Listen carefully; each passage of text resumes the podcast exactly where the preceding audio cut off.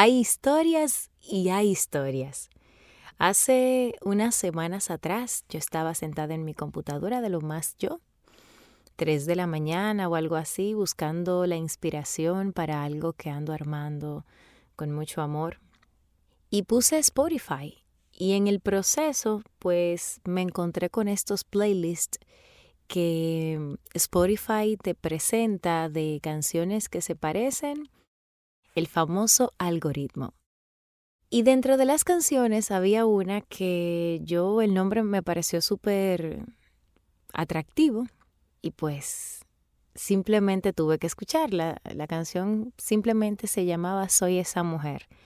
En la medida que esa canción pues fue tomando vida, increyendo además, yo fui sintiendo todo, la dinámica de la canción, la energía de la canción, las letras de la canción, iban cobrando sentido en mi cabeza. Pero lo más impresionante era la voz que me llenaba de energía al yo escucharla.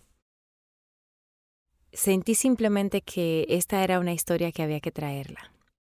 Así que le escribí directamente a esta artista y pues esta es la historia que te traigo hoy.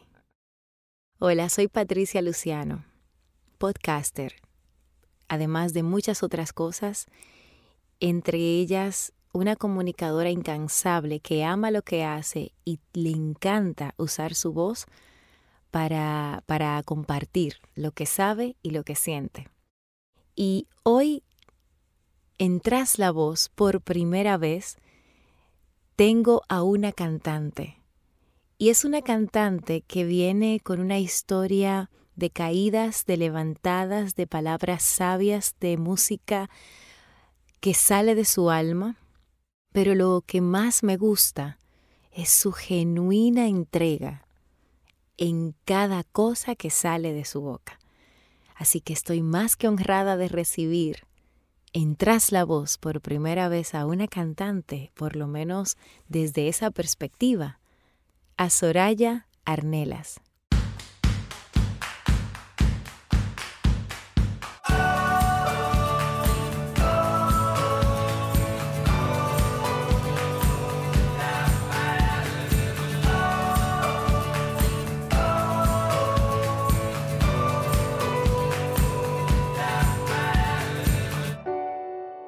Muchísimas gracias, Patricia. Es un placer acompañarte desde tan lejos, pero sintiéndote tan, tan cerca. Bueno, pues yo estoy más que complacida de, de tenerte, Soraya. La verdad es que soy una persona que estoy gratamente impresionada por un montón de cosas que han pasado a partir de, de, algo que aquí en mi país se le dice que hay que ser muy fresco para hacer ciertas cosas. Yo, pues como comenté en la introducción, pues realmente escuché tu canción, podríamos decir que por casualidad, aunque yo lo que creo es en las sincronicidades, en la serendipia, llegó esta canción a mi Spotify, la escuché y en medio de, de la emoción, pues yo decía, yo tengo que conocer a esta mujer. Y entonces esperé a una hora prudente te escribí diciendo algo así como, hola, yo soy Patricia Luciano, no sé qué, a lo mejor no me vas a, a responder, pero quiero contarte que tu canción, Soy esa mujer, yo, yo entiendo que fue para mí, yo sé que es un himno pues para muchas personas, pero yo lo siento mío, para mí, que me la escribiste a mí, que me la cantas a mí, y algún día me gustaría entrevistarte eso fue como, no sé, digamos que a las 10 de la mañana de mi país, República Dominicana, y como una hora y media, hola Patricia. Bueno, así me lo imaginé. Y yo, oh my God, oh my God, oh my God. O sea, yo, yo no podía creer que tú me estabas contestando. Yo me sentí, pues no sé. Entonces, la verdad es que yo no tengo palabras todavía. Y, y la verdad es que mi primera pregunta es esa, ¿cómo alguien con, con la trayectoria que tienes, que vienes, de dónde vienes y que tienes el montón de seguidores en Instagram que tienes, ¿cómo te haces el tiempo para responderle a cada persona? me encantaría saber. Vale, ahora te voy a preguntar yo a ti, Patricia. ¿Tú crees que una persona que canta una canción de este estilo, que hace ese mandato tal y como tú dices, eh, sería coherente cantar algo así si no fuese a la misma vez cercana, si no estuviera cerca de su público, si no escuchara a su público o a sus seguidores o a la gente que se quiere poner en contacto con ella. Quiero decirte, una, una persona que canta una canción así tiene lógica que escuche y que lea los mensajes que le escriben en sus redes sociales. Es decir, una persona que canta una canción eh, con esa letra es porque es una persona que está conectada al mundo, es porque, está, porque escucha los problemas, porque está cercana al público. Es que si no, a mí lo que me extraña es, es muchas veces cuando eh, la gente me dice, pues, mm, y, me sorprendo porque me has contestado y yo, y yo digo lo mismo, me sorprende que te sorprenda. Yo, antes que nada, bueno, eh, efectivamente llevo muchos años de carrera, pero no dejo de ser una madre, no dejo de ser una mujer, no dejo de, vivir en el mismo mundo que el resto y, yo siento los problemas al igual que todos. Sería muy poco coherente ¿no? No, no contestar cuando tu público te escribe. Y obviamente esa voz que, que me está diciendo todo eso que me dices, pues por supuesto que tiene, que tiene fuerza. Sin embargo, es como te digo, o sea, para mí resulta sorprendente porque uno no está acostumbrado a eso, uno está acostumbrado a otra cosa, uno está acostumbrado a la falta de, pues, de facilidad para uno llegarle a las personas que le inspiran a uno. Y aquí quiero, y voy a, estar haciendo preguntas de entradas y salidas de tu carrera, porque hay cosas que me llamaron muchísimo la atención. Por ejemplo, Tú inicias tu carrera en Operación Triunfo, la, la, versión del año 2005. Yo realmente reconozco que yo me quedé en la de David Bisbal. Yo no tenía idea, yo no tenía idea de que, yo sabía que había una que otra, pero yo no tenía idea de cuántas versiones se habían hecho de Operación Triunfo, porque, eh, pero bueno, y resulta que tú llegaste, eh, en, o sea, tú, tú quedaste como primera finalista, o sea, tú estabas allí. Y luego, cuando entonces estoy investigando más, me doy cuenta de todo este paso, de quién te firma, que es eh, una de las grandes figuras del entretenimiento, como lo es Quique Santander. Entonces, quiero que hablemos un poquito de cómo, de cómo fue para ti ser esta persona que sueña con ser una gran artista, lograr estar aquí en este concurso y luego dar un salto a, poder tener tu, primer contrato con alguien de, tanto peso en el mundo de en el mundo musical, sobre todo en el mundo latino, que todo el mundo sabe, al menos de referencia, quién es Quique Santander. Cuéntame un poquito de esa experiencia. Pues mira, Patricia, yo no creo en la suerte. Yo creo que la suerte uno la busca, se la trabaja, ¿no? Em, para que entiendas un poco toda esta historia, eh, todo esto viene de una necesidad personal. Yo me presento al casting de Operación Triunfo porque es cierto que a mí el mundo artístico siempre me llamó la atención. Pero es verdad que yo jamás le dije a mi madre la típica frase mamá quiero ser artista o mamá quiero ser cantante o mamá. No, es algo que yo lo tenía guardado dentro de mí. Es algo que tengo innato dentro de mí. Pero sí que bien es cierto, Patricia, te voy a situar para que tú entiendas la necesidad de presentarme a aquellos castings de Operación Triunfo. Yo antes de, ese año 2005 compartía mi vida con una persona, con un hombre que era alcohólico, un hombre que me maltrataba físicamente y psicológicamente. Y entonces esa necesidad de cortar con, esa historia, esa, necesidad de, supervivencia, de si me quedo con esta persona, mm, probablemente termine en la cárcel, porque o él me mata a mí o yo lo mato a él y esto te lo digo tan claro como lo estás escuchando y no me, no me avergüenza decirlo, no me avergüenza contarlo.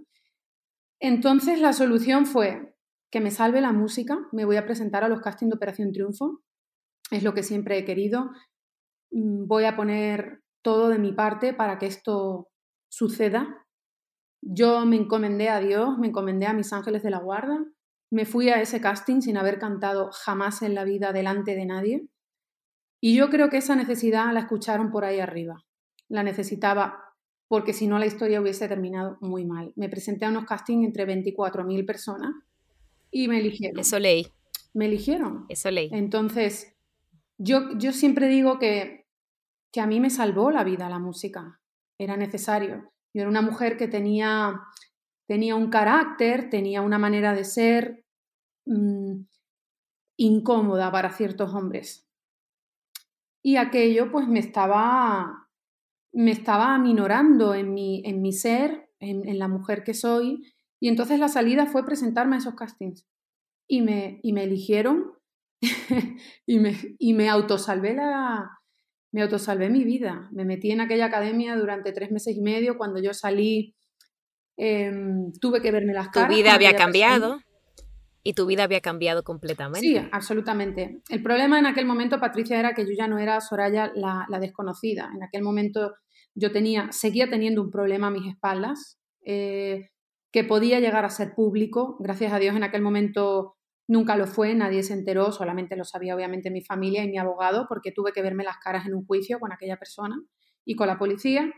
Pero una vez que salió de mi vida, eh, por fin pude ser la mujer que, que, soy, que he ido construyendo en estos años y, y gracias a la música me salvé, me salvé. Y entonces también yo podría agregar, gracias a tu voz, a, porque al final me dijiste cosas tan valiosas en esa parte de tu vida tan particular.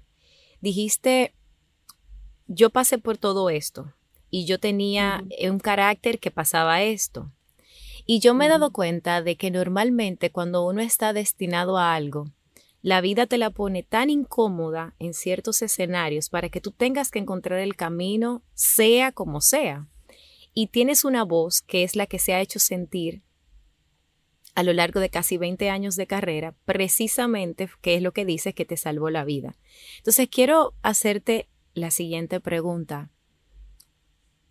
¿Qué tan importante es para ti tener una voz y sobre todo el haber conseguido ser escuchada con ella? Bueno, sí que es verdad que si hay algo especial que tiene mi voz es que tiene verdad, tiene experiencia y tiene sobre todo mucha vivencia. Yo creo que por eso cuando canto la gente se para a escucharme, no solamente por lo que dice la letra, sino porque mi voz, a pesar de que tengo 39 años, me ha tocado vivir muchas cosas en mi vida. Y soy capaz de interpretar todo eso que he vivido, tanto lo bueno como lo malo. También te digo que esa canción, Patricia, que tú escuchas, esa de Soy mujer, soy esa mujer, hubiese sido imposible cantarla si yo no hubiera vivido lo que me ha tocado vivir en mis años, eh, eh, en mi vida, en, en, mi carrera. A mí me llega esa canción, me llega en un momento en el que yo soy madre, me voy a convertir de nuevo en madre, soy ya una madre de familia, tengo una estabilidad emocional, económica. Llevo 16 años trabajando, en la, 17 ya, en la industria de la música. Me llega con un cierto en, un momento muy particular, ¿no? Donde soy capaz de cantar una canción así. Si esa canción me llega me llega a, llegar al principio de mi carrera, probablemente eh, yo siento que no hubiera pasado nada con ella. Pero ahora, en mi voz y en mi experiencia, yo creo que es las canciones se llenan de nuestra propia energía. Somos capaces de transmitir a través de la voz muchos matices que, la gente no sabe apreciar de dónde vienen, pero hay algo en esa voz. Y yo creo que lo que se nota en, esta canción es mi vivencia y, por eso llega. Entonces, en realidad, la voz de uno puede llegar a ser maravillosa, puede ser bonita, agradable, pero cuando una voz tiene experiencia y tiene vivencia, em, se siente de otra manera, llega, traspasa de otra manera. Y yo creo que es lo que nota la gente en esta canción conmigo la experiencia.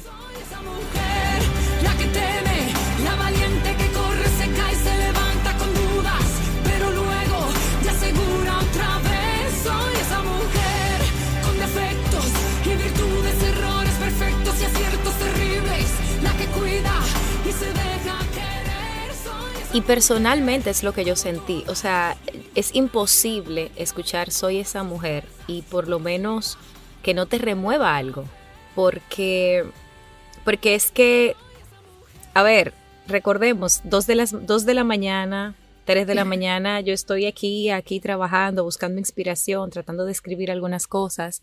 Y en el shuffle sale tu canción y empiezo a escuchar y entonces va increyendo, porque eso es lo poderoso de la canción, que va increyendo, o sea, comienza eh, y tal, y comienza como un manifiesto chévere, y en mi cabeza, ay, bueno, chévere, una canción. Y de repente viene toda esta energía que solo una persona que ha que, que puede hacer ese statement de, óyeme, esto soy y esto acepto que soy. Porque también hay una parte que lo decíamos fuera de la conversación eh, grabada, que para mí es muy poderosa. No es solo lo que se enarbola de lo bueno de ser mujer, que esa parte siempre es bonita, siempre decir las mujeres son buenas, son lindas, son esto, pero la otra parte, que es la de reconocernos también capaces de hacer daño, capaces de perder, capaces... Y hay una frase que me enchino solo de pensarla, que es que decía, a ciertos eh, eh, dice errores. Errores perfectos. Así es. Esa frase para mí es como, como, no sé, porque hay muchos errores que son, terminan siendo perfectos, que terminan llevando a uno por el camino correcto. Y sin embargo, hay aciertos que se ven tan bonitos y sin embargo terminan siendo las cosas que más situaciones nos pueden crear a futuro. O sea, es como aquello que dicen de ten cuidado con lo que deseas porque lo puedes obtener y cuando lo obtienes dices, uy, pero esto no es lo que yo quería. Pensé que sí, pero ya no. Y esa frase para mí es tan emblemática y poderosa sí. que yo... Los errores perfectos, ¿no? Sí, porque, porque, y ahí voy con esa frase. ¿Cuál entiendes tú es la razón por la cual a veces, no voy a hablar de mujeres u hombres, a pesar de que la canción es una canción que, repito, es para mí un manifiesto femenino, pero no lo veo como una canción feminista, sino como una canción humana. Desde el lugar... Es más, es más, Patricia, yo diría que es una autobiografía. O sea, es una canción que no tiene pretensión, no tiene pretensión, pero con esa pretensión justamente llega. Es decir, yo me presento como soy, como yo me siento en este momento. Es, es una, eh, bueno, es, de alguna manera es, eh, esto es lo que yo he recorrido, esta soy yo, y, pero no se hace con la pretensión de que se convierta en un himno ni en, ni en, ni en nada más. Es, de hecho, es una canción que eh, básicamente el, pilar central que tiene esta canción es el amor propio. Eso es. Qué bueno que lo mencionas, porque eso fue lo que sentí. Y me llega a mí en un momento que fue por lo que dije, bueno, por lo menos yo voy a aportar mi granito de arena si se me da la oportunidad de que, la, de que más gente escuche esta canción. Porque me llega en un momento donde lo más importante para mí ahora es aceptarme donde estoy, aceptarme como soy, con mis colores. Entonces quiero que me, quiero que me cuentes un poco de cómo fue la primera vez que la interpretaste para ti, para, para, o sea, ese momentum donde la sentiste ya como si tuvieses puesto la ropa? Pues, eh, pues las canciones cuando están hechas desde el alma, cuando son canciones hechas a medida, cuando es que lloras. Yo no podía parar de llorar. Las veces que la escuchaba no podía parar de llorar porque, porque me representaba, porque era yo, porque por fin, después de tantos años, soy la mujer que quiero ser, porque aunque acepto y abrazo esas cosas que, que también soy y no me gustan, eh, estoy, y estoy dispuesta a cambiarlas, pero esas también son mías. Entonces, cuando uno se ama por encima de todas las cosas, cuando uno, cuando uno se acepta, cuando uno sale a la calle sin creerse nada, simplemente siendo lo que uno es, cuando uno siente su esencia de verdad, es mágico. Es mágico. Ponerte delante del espejo, mirarte, y no estoy hablando ponerte delante del espejo para hacer un ejercicio físico de belleza, no, estoy hablando de, de mirarte mucho más allá, mucho más profundo. Cuando realmente te conviertes en la mujer que quieres ser, que llevas luchando toda la vida, cuando eres feliz y sientes la felicidad, te emocionas. Te emocionas y es así. Y no puede ser de otra manera. Esta canción sé que a las personas que la escuchan le ha pasado como a mí. Se han emocionado, les, les, ha hecho reflexionar. Eh, hay gente, también te diré, Patricia, es muy curioso, eh, hay gente que no es capaz de escuchar la canción porque no, no se encuentran en un momento en el que se vean preparados para hacer ese ejercicio de conciencia. Nos ha tocado, desgraciadamente, vivir momentos muy complicados a nivel mundial, como bien sabes, y hay gente que no está emocionalmente preparada ahora mismo. Pero el que sí lo está, se ve reflejado en, en esta canción o siente que está en el camino de realizarlo y, y se convierte en su banda sonora, que es lo que te ha pasado a ti. ¿no? Eh, tú ahora mismo yo creo que lo que te pasa es que amas a esa mujer que te estás convirtiendo, pero también amas ese lado oscuro que todos tenemos y lo abrazas. Y cuando uno se comprende, uno se perdona, uno cura, uno sana, y eso es la felicidad. Y yo estoy aquí llorando o sea, escucharte me tiene llorando, la verdad, no, o sea, no es mentira, porque, porque te escuchaba y es exactamente lo que yo sentí.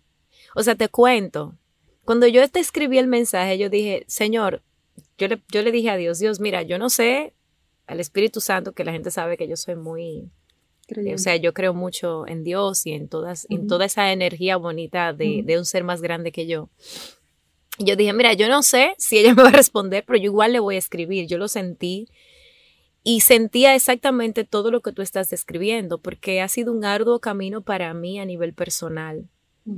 el, el, en vez de forzar, el cambiar, el permitirme evolucionar desde los dos puntos de vista, desde lo que me gusta de mí y lo que no me gusta de mí, quizás ahora no es mi parte favorita, pero eventualmente es de esas cosas que están allí para algo, para que yo aprenda o para que alguien más en mi vida aprenda. Entonces, cuando no me esfuerzo tanto en complacer, en dar para ser aceptada, sino en dar desde un lugar genuino, todo cambia. Y, y, eso fue lo que pasó. Para mí eso ha sido todo, o sea, la posibilidad de yo no mirarme a través de los ojos de nadie, de dejar de buscar que los demás me acepten por lo que hago y dejar de pretender y más bien ser, eso ha sido un doloroso y arduo camino, pero la libertad que se siente es otra cosa. Absolutamente. Es otra cosa.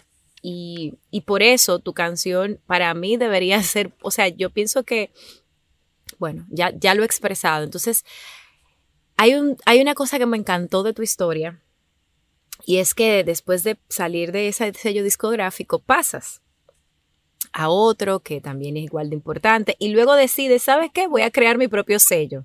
Y resulta que tu sello se llama nada más y nada menos que Valiente. bueno, sí, es más o menos eso. Es Valentia, que en romano significa, tiene que valentía. Ver con la valentía. Ah, bueno, yo entendí valiente, no me importa, yo lo... Yo... sí, Valencia, Valencia la gente lo interpreta como valentía, sí, es, es, pero tiene que ver con eso, es Valencia, es, es mi origen. Es yo procedo de un pueblo que se llama Valencia de Alcántara y, y para mí cuando yo elegí aquel nombre es porque efectivamente tal y como te resuena a ti, me resonaba a mí, Valencia, ¿no? Y mucha gente no dice Valencia, dice mucha gente Valentía. Valentía. Y, y por eso me gustó porque yo sentí, por lo menos, ver el trasiego de la cantidad de personas con las que has trabajado, de la cantidad de, de, oportunidades que gracias a Dios has podido tocar, tener, has cantado con artistas impresionantes. Sin embargo, dar el salto y decir, ¿sabes qué? Ahora voy a tener mi propio sello, me voy a encargar yo de mi carrera. Eso es un signo de valentía impresionante. Es un signo de valentía, pero no me voy a quitar el mérito, Patricia, y te tengo que contar que tiene que ver mucho también, una vez más, con la necesidad. Claro. Es que todo pasa por necesidad en la vida.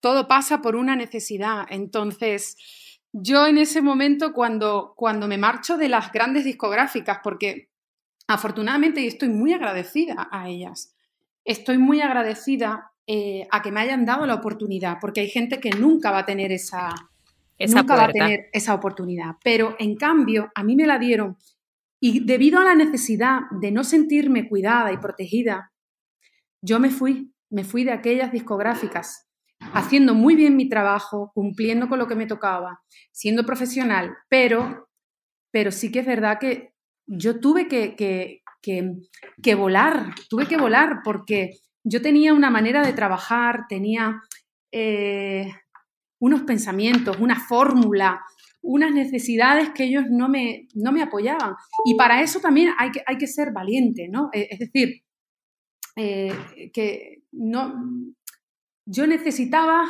unirme a un círculo de personas que sintieran como yo, que, que pensaran como yo, que no me obligaran a hacer canciones que yo no quería hacer, que respetaran mis tiempos. Yo necesitaba que respetaran mis tiempos. Entonces, esa necesidad y ese autorrespeto hacia mi profesión y hacia mi público, a mí me hacen dar ese paso de, marcharme de, una gran discográfica y decir, ok, voy a montar mi pequeño sello. Sé que no me va, obviamente que no voy a llegar de la misma manera a ciertos ámbitos, eh, no voy a llegar probablemente tan lejos, pero a mí me satisface el hecho de, de tener mi pequeño grupo de trabajo, de, de, cumplir con lo que yo quiero. A veces, bueno, quizás me hubieran, en, el, mis compañeros, algunos me decían, estás loca, estás claro, loca porque... Claro. Estás loca, pero, pero, pero para mí es que es vital, Patricia, es vital que nos cuidemos a nosotros mismos. Es vital, porque si no, este, este, es nuestro proyecto de vida. Este es nuestro proyecto de vida y tú lo has dicho muy bonito antes, ¿no? El hecho de, pasarte la vida siempre intentando em, agradar, pasarte la vida siempre intentando llegar a mucha más gente, eh, porque sí, por tener un estatus, de tener más y todo eso. Llega un momento que quizás por la edad o la inexperiencia o pues entiendo que todos a lo mejor tarde o temprano pasamos por eso, pero, pero esta mujer que está aquí, que habla contigo, mm, no está en eso. Yo necesito, yo necesito ser feliz el tiempo que esté en esta, en esta vida, en este, en este planeta. Necesito sobre todo mm, vivir yo a mi manera y sobre todo primero queriéndome y cuidándome a mí misma porque entiendo que todo parte de, de mí. Y si yo no me quiero y me cuido, no voy a ser capaz de cuidar mis proyectos y a mi gente. Lo tengo claro. Tú decías algo de la gente me decía que si estoy loca, y yo siempre discuso, discuto eso con mi esposo. Yo le digo que no hay nada como uno tener la visión clara de para dónde uno quiere ir, porque ¿qué sucede? El gran tema con la visión es que el otro no lo ve como tú. Al no verlo como tú, entonces, obviamente, se genera ese conflicto de intereses de quién ve más y quién ve mejor. En mi caso, me ha tocado también vivir mis historias de esa visión que en algún momento quizás quise comprometer por temas de lo que ya mencioné, de querer eso, de buscar apoyo y no sé cuántos, hasta que llega un momento en el que te toca ser valiente, te toca cortar las amarras, lanzarte con tus propios medios y confiar. Y, creo que eso es una de las cosas que más me impresionan de todo lo que te escucho decir.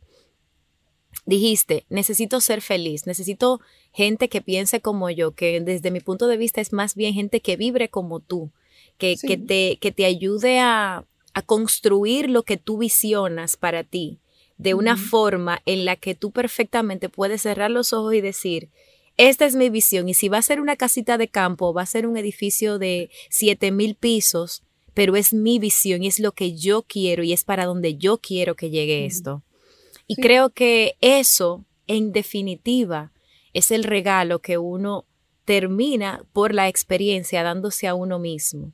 Y creo que es un privilegio para ti, para mí, que poco a poco y, en dimensiones distintas vamos construyendo nuestro camino como podemos y con lo que tenemos, porque estamos haciéndonos felices con cumplir nuestra visión, porque yo creo que esa es la parte más dura, que se nos ha inculcado este concepto de que para ser feliz hay que generar un determinado comportamiento y unas determinadas, hay que seguir unas determinadas reglas. Para tú tener el, la carrera que tú sueñas, debes llegar a todos los confines de la tierra bailando o haciendo, que no está mal y es respetable, pero si eso no es lo que tú quieres, entonces no te funciona y no te va a dejar ser feliz. No, no, por supuesto. Y te aseguro que mucha gente que a la que le venden esa historia de que llegando a los confines del planeta se vuelven más exitosos y que ganando más dinero se vuelven más felices y te aseguro que no. Te aseguro absolutamente que, que, mucha de esa gente anhela muchas veces tener una cama un poco más pequeña para no sentirse tan, tan, tan, tan pequeño. Eso me pasa a mí. Cuando llego, por ponerte un ejemplo, ¿no? Esa gente que pide esas camas tan grandes cuando llegan a los hoteles y te hacen sentirte tan pequeño. Sí. Pues yo cuando estoy de gira pido camas pequeñas para no sentirme más pequeña todavía. O sea, yo creo que todo está al fin y al cabo en el proyecto de uno de vida, que como tú bien decías y te doy la razón, cada uno, cada uno enfoca y, y cada uno se crea el proyecto y todo es respetable y todo es lícito. Pero, pero sí que estoy absolutamente de acuerdo contigo que, que tener más, desear más, llegar a más, a veces no es, no es, el, no es sinónimo de felicidad. De hecho, muchos, a muchos artistas cuando nos preguntan ¿no? sobre nuestros conciertos y, los conciertos más bonitos son los que tienes al público ahí al lado, ahí. No los grandes, grandes, que no ves a nadie. No, no. A los pequeños, donde te escuchan, donde estás ahí, eh, donde tienes a la gente en primera fila y los estás escuchando respirar y, cantar tus canciones. y eso es lo más especial. Pero sí que también creo, sinceramente, Patricia, que todo esto llega a través de la experiencia, a través de las vivencias, a través de la edad, de la madurez, y es cíclico en todos los seres humanos. A todos nos pasa que todos en un punto de nuestra vida somos ambiciosos, en un punto de nuestra vida somos revolucionarios, en un punto somos... Todos tenemos unas fases que se van repitiendo. El ser humano al final es, es, un, son, es un ciclo y todos nos repetimos. Tenemos, tenemos todos unas características muy similares somos todos hermanos y, todos venimos de lo mismo, te lo aseguro. Por mucho que intentemos ver que no somos así, pero, pero sí que es cierto que cuando a alguien le toca vivir ciertas experiencias, sobre todo desgraciadamente traumáticas, se llegan a conclusiones demasiado maduras antes y, y bueno, pues también es una oportunidad, yo creo que es una recompensa que te da la vida. Es decir, lo he pasado tan mal que te llega esa madurez necesaria para que la calma, porque yo no creo que el castigo sea la solución, sino creo que el aprendizaje o la moraleja que uno saca de ese aprendizaje es lo que realmente nos sirve, ¿no? Lo hemos comentado. Por lo tanto, esas personas que sufren tanto tan, de tan jóvenes y de repente les llega como una madurez les llega una lucidez, les llega un conocimiento y, esa es la recompensa, ¿no? El, haber aprendido de eso. Y para mí, por ejemplo, soy esa mujer, es una recompensa a lo que yo me ha tocado vivir en estos años.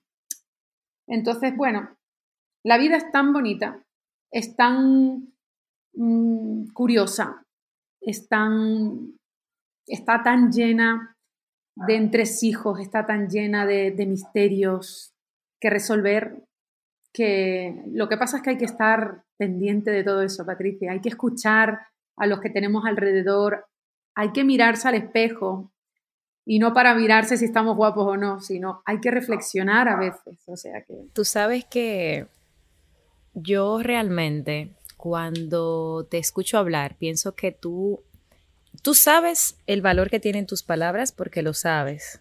Sin embargo,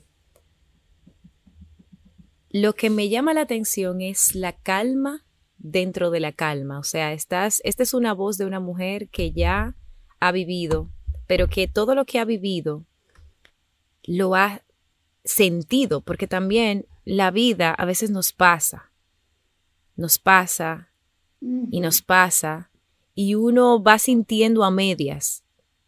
Entonces, ¿qué? Tienes una hija hermosa que la vi por ahí, Dios la bendiga. Tiene otra en camino que ya vi antes de ayer, creo que compartiste una imagen de ya cómo se va viendo. Eh, poco, bueno, vi una, una sonografía 3D, me parece que subiste muy, muy, y me emocionó mucho. Y están llegando a un mundo donde ciertamente las voces se están sintiendo más, donde la gente está más dispuesto a hablar, a compartir, a vulnerarse, a dejar que los demás se vulneren, pero también estamos hablando de un mundo que así como está siendo más digamos, sensible por algunas cosas, también por otros lados, como que su compensación es, es, más, es más hardcore, porque entonces te encuentras con estas otras cosas que son más retadoras, cosas que antes quizás pasaban, pero a lo mejor no tan juntas o no tan intensas, ahora de repente se sienten como grandes, intensas, y por lo menos en mi caso como mamá, a veces me da, me da un poco de miedo el mundo que, que le va a tocar enfrentar a mi hijo, porque creo que es un mundo que a mí no me da miedo vivirlo por mí, pero sí como mamá al fin supongo, pues sí me da miedo por él. Entonces, ahí viene la pregunta que quiero hacerte ya con respecto al legado. Tus hijas, ¿cómo tú quieres que ellas vivan más allá de lo que eres tú, ellas? ¿Cómo tú te las, cómo tú sueñas que ellas van a, a encontrar esa capacidad de expresarse, pero sobre todo esa capacidad de respetarse en un mundo que no siempre nos permite respetarnos como nos gustaría cuando no estamos claros de qué significa el respeto como tal.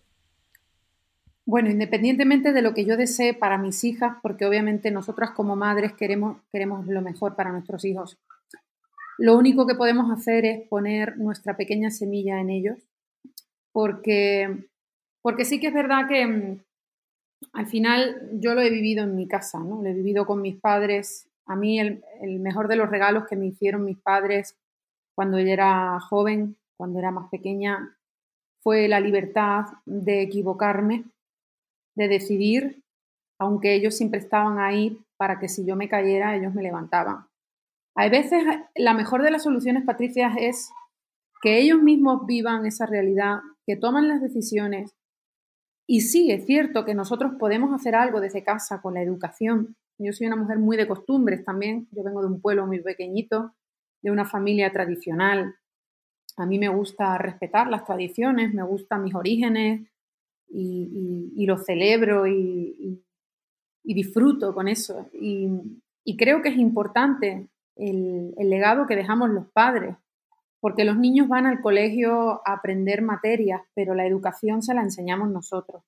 Y esa manera de enfrentarse al mundo es una combinación entre unas cosas y otras. Entonces nosotros por nuestra parte, yo por mi parte, lo único que puedo dejarle a mi hija es mi ejemplo, mi día a día, esas costumbres y regalarle la libertad que mis padres me dieron en mi día.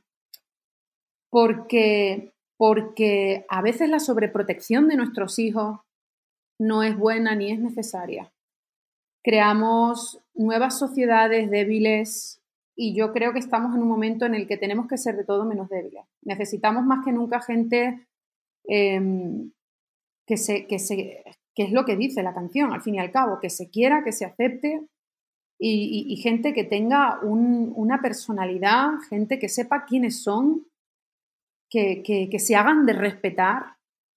Y eso a veces los padres mm, tratamos de, cuidar tanto a nuestros niños que no es bueno. Entonces, yo por mi parte voy a, voy a seguir algún ejemplo que me dieron mis padres, porque si, bien es cierto que tanto lo bueno como, como lo no tan bueno que, yo viví con ellos. Eh, ellos también cometieron fallos, como yo cometeré fallos, pero de eso también, incluso lo hablábamos antes, de eso también se aprende. Entonces, lo mejor que se puede hacer con un hijo es no sobreprotegerle, es dejarle que sea, simplemente que sea, y estando ahí detrás, siempre, por si se cae, poder guiarle y ayudarle a que se levante. Pero creo que es muy necesario que los niños saquen su carácter y que, y que, no, y que no, se les, no se les adapte a las circunstancias, sino que ellos mismos eh, se creen a sí mismos. Y yo, mis hijas, las voy a dejar. Yo, Manuela, mi hija, mi primera hija con cuatro años, es una niña a la que, a la que me encanta mirarla porque ya con cuatro años viene muy despierta. Las nuevas generaciones vienen muy despiertos, vienen muy adaptados a lo que, a lo que se necesita en el mundo. Y yo sé que si yo le doy la, libertad de ser quien es ella, ella mm, sabrá llegado el momento, eh, sacar su personalidad sin sentirse cohibida por mí, ni por la sociedad, ni por nadie. Pero esa seguridad tiene que venir de ella. No tiene que venir de unos padres, no tiene que venir de, de una profesora, de sus amigos. No. Hay niños que solo son fuertes cuando se rodean de sus amigos. Hay niños que solo son fuertes cuando sienten a sus padres cerca. Y yo quiero que mi hija se sienta fuerte hasta el día que yo no estoy, o sea, cuando yo no estoy a su lado, cuando ella esté sola, yo quiero que mi hija se sienta fuerte cuando ella esté sola, cara a cara con ella misma.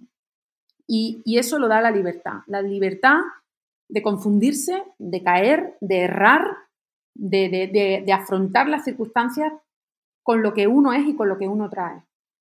Y si luego nosotros como padres podemos darles pinceladas bonitas con esas costumbres, con esa educación, pues mm, todo suma, pero, pero es muy necesario dejarles a ellos que, que, se, que se busquen y que, y que se sientan. Honestamente, yo tengo que reconocer que yo quiero ser tu mejor amiga a partir de hoy. Porque la verdad es que tu filosofía de vida y todo lo que compartes me resuena tanto. Me parece que, que más personas deben, deben deben escuchar todo lo que tienes para decir. Te felicito desde un lugar genuino de, de sororidad porque creo que, que tú ya lo has hecho a lo largo de 16, 17 años que tienes de carrera, pero me imagino que las personas de las que, que disfrutan de estar cerca de ti, encuentran en ti esa voz que puede, que puede ser ese cable a tierra, ese impulso, al mismo tiempo. Y creo que eso es un gran don que, que te, que te reconozco, pero sobre todo que, que me inspira. Yo no tengo más que, que, palabras de agradecimiento de este encuentro. Dios sabe, Dios lo sabe, que yo no suelo tener este tipo de acercamientos eh, así con figuras del entretenimiento, porque ya he vivido mucho tiempo en el mundo del entretenimiento, yo fui directora de una estación de radio, o sea, yo viví mucho de ese lado y estoy como en otra onda donde ahora busco más bien pues conectar con gente que está un poquito más cerca. Y no me equivoqué, o más bien agradezco a Dios haber respondido a lo que mi instinto me dijo de escríbele a esta persona y déjalo salir. Así que gracias, Soraya. Yo yo creo que este es un momento muy importante para mí, no porque tú seas la artista que eres o las canciones que has cantado, ni siquiera por soy esa mujer, sino porque todo esto me llegue en un momento tan importante para mí, tan de evolución para mí, que solo puedo decirte muchas gracias y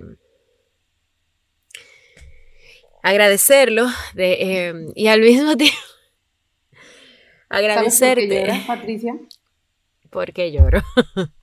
porque sabes que estás en el camino y porque y que reconoces tu felicidad y porque te estás valorando a ti misma y porque sabes que, que las cosas cuestan, pero que cuando se trabajan en ellas y se consiguen, dan felicidad. Y tú lo que estás haciendo ahora es emocionarte porque, porque estás en el camino y lo estás consiguiendo. Pero sobre todo, sobre todo porque esto es como el, el pago que uno recibe. Esta conversación para mí es como ese pago que tú recibes cuando confías. O sea, el confiar es uno de los grandes retos que por lo menos a mí me ha costado mucho trabajo. Sabe, más que confiar en los demás, así, ha sido confiar en mi instinto y por dónde me guía. Y cuando tienes este tipo de confirmaciones, obviamente vas a errar, van a pasar cosas, algún momento tu instinto te va a guiar por un lado que va a parecer un error y eventualmente más que un error va a ser un desvivo afortunado en camino hacia donde te vas a dirigir. Pero nada de eso lo sabes porque como decía Steve Jobs, los puntos se conectan hacia atrás. Yo creo que no hay una mayor verdad que esa. Todo se ve grande, importante o impresionante cuando estás en el punto de inicio. Pero cuando empiezan a pasar las cosas y a veces tienes que desviarte o tienes que ir por caminos que no te gustan para lograr lo que te gusta, y entonces te devuelves a mirar quién eres y quién eras, te das cuenta de que todo eso que en ese momento no funcionó, funcionó para que ahora estés a donde estás. Y eso, para mí, para mí no tiene precio. Y esta conversación, pues por lo menos a mí me lo confirma. Este es el primer episodio había soltado, aquí en Dominicana se le dice, yo solté, yo había soltado el podcast como por unos meses importantes porque estaba en un proceso importante de transición, de evolución, pero sobre todo de escucha, de si verdaderamente esto era lo que yo quería seguir haciendo, si verdaderamente yo quería seguir sentando e invirtiendo este tiempo en esto. Me lo cuestioné y hasta que no me respondí decidí no, no hacerlo más. Y cuando escuché tu canción, de hecho dije, wow, o sea, esa canción me fue, e, e, es, es, como el, es como yo estoy ahora, que sí, es como que debo continuar, pero ya no desde donde estaba. Porque sabes qué me pasó? Que me desvié. Cuando inicié, inicié desde mí. Pero en algún punto, en el camino, empecé a escuchar lo que debe ser, y me desvié de mí y tuve que volver a mí. Eso lo dice mucho una autora española que, que, yo la amo, ella se llama Laura Chica, tiene un libro hermoso que se llama La magia de ser tú, te la recomiendo. Y ella habla mucho de eso, de, de volver a uno. Ella tiene un libro que se llama 365 días contigo, que son como escritos para ti y ahora que lo pienso, ustedes deberían ser mejores amigas también porque sus escritos son, del, son, son muy parecidos a ti. Entonces, nada, eh, Soraya, yo no tengo palabras para agradecerte. Dios bendiga tu camino, Dios permita que desde tu pequeño lugar que has creado para ti puedas seguir impactando vidas. Como te aseguro, aunque ya lo has visto, has impactado la mía. Dios te bendiga muchas, muchas, muchas, muchas gracias. muchas gracias a ti, Patricia. Tú también me inspiras a mí como mujer.